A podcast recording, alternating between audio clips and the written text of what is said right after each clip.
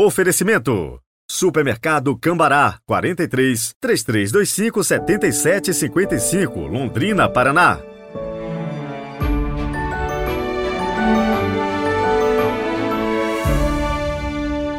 Terça-feira, 21 de fevereiro de 2023. Boas-vindas a você que nos acompanha todos os dias meditando conosco o Santo Evangelho.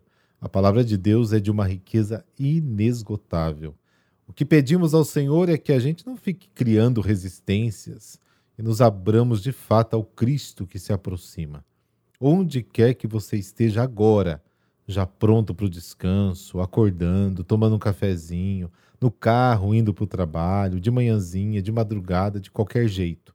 Jesus se aproxima de você hoje para lhe falar ao coração com todo o amor do universo. Rezemos.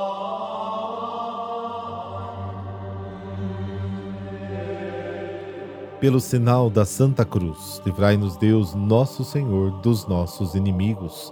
Deus Todo-Poderoso, Autor da bondade e beleza das criaturas, concedei que em vosso nome iniciemos alegres este dia e que vivamos no amor generoso e serviçal a vós e a nossos irmãos e irmãs. Amém.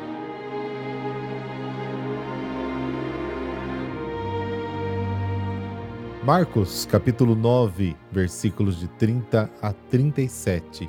O Senhor esteja convosco, Ele está no meio de nós. Proclamação do Evangelho de Jesus Cristo segundo Marcos. Glória a vós, Senhor. Naquele tempo, Jesus e seus discípulos atravessavam a Galileia. Ele não queria que ninguém soubesse disso, pois estava ensinando a seus discípulos. E dizia-lhes: O Filho do Homem vai ser entregue nas mãos dos homens e eles o matarão. Mas três dias após a sua morte, ele ressuscitará. Os discípulos, porém, não compreendiam essas palavras e tinham medo de perguntar. Eles chegaram a Cafarnaum.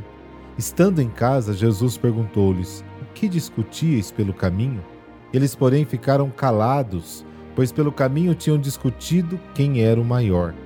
Jesus sentou-se, chamou os doze e lhes disse: Se alguém quiser ser o primeiro, que seja o último de todos e aquele que serve a todos.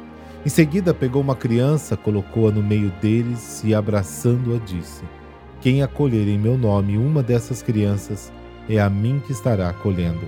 E quem me acolher, está acolhendo não a mim, mas aquele que me enviou. Palavra da salvação. Glória a vós, Senhor.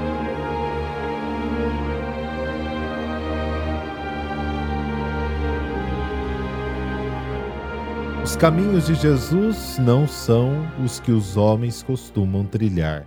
Fugindo da multidão, ele está determinado a seguir o caminho da humilhação, consequência da sua obediência ao Pai. Seus discípulos, preocupados com a honra, sonham e seguem outros caminhos tão estranhos ao de Jesus que eles mesmos sentem o um mal-estar. Enquanto Jesus caminha para a maior humilhação, a da cruz, eles se preocupam em ser os primeiros e os maiores. As palavras de Jesus manifestam a sua vontade de viver plenamente o seu futuro de morte e ressurreição inevitáveis. Os discípulos, por outro lado, parecem viver em outro mundo. Já sabem que seguir Jesus significa esquecer-se de si mesmos, tomar a própria cruz, segui-lo de fato, mas têm medo. O não entendimento deles, na verdade, é não querer entender. Essa instrução que Jesus oferece aos seus apóstolos é o centro do seu ensinamento e da sua revelação é o coração, é o mistério de Deus que se entrega nas mãos do homem. A palavra, inclusive, entregar, une a vários episódios da história da paixão. Judas o entrega aos chefes dos soldados, Marcos capítulo 14 os líderes o entrega a Pilatos, Marcos capítulo 15. Pilatos a cruz, também no capítulo 15. Mas o paradoxo é que o próprio Pai o entrega e o próprio Jesus se entrega a nós.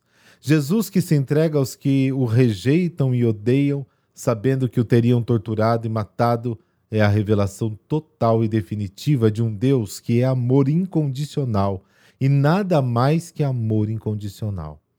Diante da revelação de um amor tão grande, do próprio Deus, que se entrega nas mãos dos homens que ama, os discípulos simplesmente não entenderam. Eles não entendem que Deus é um amor tão grande que supera infinitamente todas as expectativas e imaginação humanas. As questões de honra e dos primeiros lugares, obviamente, interessam e emocionam os apóstolos mais do que o anúncio da paixão, morte e ressurreição, repetido por Jesus até aqui por duas vezes. A sede de poder, o carreirismo, o desejo de ser o primeiro, de se sentir superior aos outros e de dominá-los, sempre foi um câncer para a humanidade.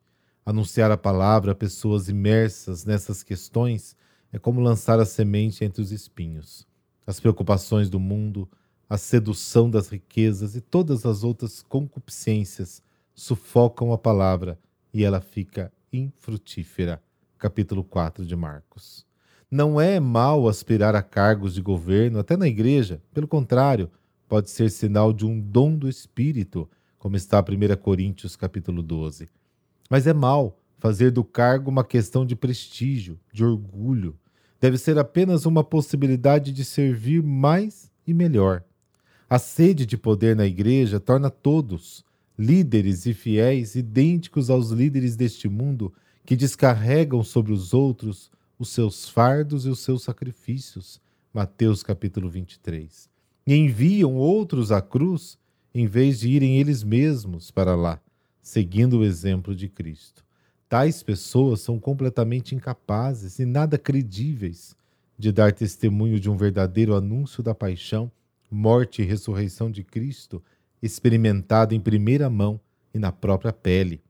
Os discípulos não entendem a palavra de Deus porque têm a palavra do maligno no coração. A palavra de Jesus é amor e humildade, a do inimigo é egoísmo e vontade de sempre se aparecer. Quem busca a si mesmo perde a si mesmo, perde os outros, perde a Deus. Após a primeira predição de sua paixão, Jesus convidou cada discípulo a carregar a sua própria cruz. Esta cruz é a negação do falso eu, a luta contra a estupidez e o orgulho que levam à autoafirmação à custa de tudo e de todos. Jesus sabe que todos querem e devem afirmar-se. Este desejo de grandeza foi colocado pelo próprio Deus no coração do homem. Quem renuncia a isso, renuncia a ser gente. Mas é precisamente por isso que Jesus nos dá os critérios para sua verdadeira realização. Ao desejo de se sobressair no ter, no poder, no aparecer, ele substitui o desejo para se sobressair na pobreza, na humildade e na humilhação, ou seja, em servir e amar até a morte, pelos amigos e pelos inimigos até. Esta é a grandeza de Deus, e esta deve ser a grandeza do homem, feito à sua imagem e semelhança. Ele é amor e não se afirma à custa do outro, mas fala o crescer à custa dele. Ele não usa o outro, mas o serve. Não o despoja daquilo que tem, mas se despoja em favor do outro. Despoja-se também da própria vida, porque ama o outro mais do que a si mesmo e o considera todo seu. Em vez de competir para ser o maior, ele substitui a competição para se tornar o menor. Romanos capítulo 12, Filipenses capítulo 2. O protagonismo é o critério supremo de ação para quem não se sente amado, não se ama e não ama ninguém. Por esse protagonismo, o homem sacrifica sua vida aos ídolos do ter, do poder, do aparecer cada vez mais, destruindo sua própria realidade de imagem de Deus. Adão, quando quis ocupar o lugar de Deus, cometeu o erro gravíssimo de ignorar que Deus não é o primeiro, mas escolheu o último lugar, e assim se tornou um fracasso como homem, sem ter se tornado Deus como queria.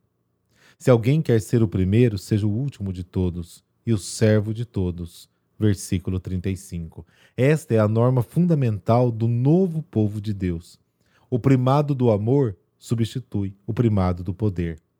A liberdade que nos torna semelhantes a Deus consiste em tornarmos-nos escravos, livremente por amor, uns dos outros, como está no capítulo 5 de Gálatas.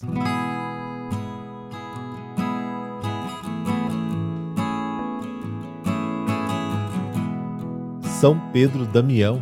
Ele nasceu em Ravenna, Itália, por volta de 1007 e era o último de sete filhos. Sofreu muito na infância, ficou órfão logo cedo e os maus tratos de alguns irmãos. Finalmente, sob os cuidados do irmão primogênito, Damião recebeu cuidados e condições para estudar. Como agradecimento, Pedro acrescentou o nome do irmão ao seu. Aos 21 anos, entrou para a congregação dos Camaldulenses, fundada por São Romualdo. Buscou a vida de contemplação e solidão no convento de Fonte Avelana, nos confins da Úmbria. Em breve tornou-se diretor espiritual daquele grupo de eremitas e sua fama se difundiu rapidamente, sendo convidado como docente de teologia e direito canônico em outros mosteiros. Em 1043 foi nomeado prior de Fonte Avelana, cargo que ocupou até o fim da vida. Além do espírito contemplativo, Pedro também era muito rigoroso na sese pessoal e modificou para maior severidade a disciplina do clero e dos mosteiros, muitos fundados por ele e seguindo com certas variações a reforma camaldulense. É um dos grandes reformadores da vida monástica do século XI, junto a São Nilo, São Romualdo e outros. Desejava devolver o sentido da consagração total a Deus na vida religiosa, pela austeridade na solidão e na penitência. Mas a partir de 1046, a fama de sua santidade, sua cultura e prestígio na Itália, também no Império, chamaram a atenção das mais altas autoridades eclesiásticas, até que em 1057 foi feito bispo e cardeal de Ostia, próximo a Roma, e administrador da diocese de Gubbio. O Papa Estevão IX queria sua ajuda para reformar o clero, que na época a igreja sofria com dois grandes males: a simonia, né, que é a compra de cargos eclesiásticos com dinheiro ou favores temporais, o abuso imoral, que também colocava a hierarquia da igreja sob o controle e arbítrio de pessoas sem qualquer vocação, espírito, competência, obediência, escrúpulo religioso, e também o nicolismo, que era a inobservância do celibato. Efetivamente, São Pedro Damião auxiliou sete papas, de Gregório VI a Gregório VII, atuando através de vários escritos como legado papal em delicadas missões e como bispo e cardeal. Em todo este período combateu a simonia e o nicolismo, bispos corruptos, né, dois antipapas, que eram Bento X, que se opôs ao Papa Nicolau II, Honório II, que se opôs ao Papa Alexandre II, a prepotência de alguns arcebispos, né, impediu o divórcio do rei Henrique IV do Sacro Império Romano Germânico da sua virtuosa esposa Berta, combateu as investiduras, nomeação de bispos e abades ilegais do imperador Henrique IV da Alemanha e reconciliou a população excomungada de Ravenna por ter apoiado o antipapa Honório II. Quanta confusão esse bispo procurou resolver entre o período que ficou como é, chefe né, da sua igreja. Além desses trabalhos, escreveu muitas obras, incluindo vários trabalhos. Restaram 67 deles, cartas, sermões, preces, hinos e textos litúrgicos, pelo que foi proclamado doutor da igreja. Voltando da sua missão de reconciliação em Ravenna, Pedro adoeceu e faleceu no mosteiro beneditino de Santa Maria no dia 21 de fevereiro de 1072. Deus Pai, que buscais a nossa companhia com infinito amor, concedei-nos por São Pedro Damião o desejo sincero de estar sempre convosco e a partir desta convivência não poupar esforços para servir a Igreja, vosso mesmo corpo místico, em tudo o que for necessário, começando pelo empenho da busca da nossa própria santidade. Amém. Abençoe-vos o Deus Todo-Poderoso, Pai, Filho, Espírito Santo. Amém. Seja feliz hoje e sempre. Deus está com você. Até amanhã.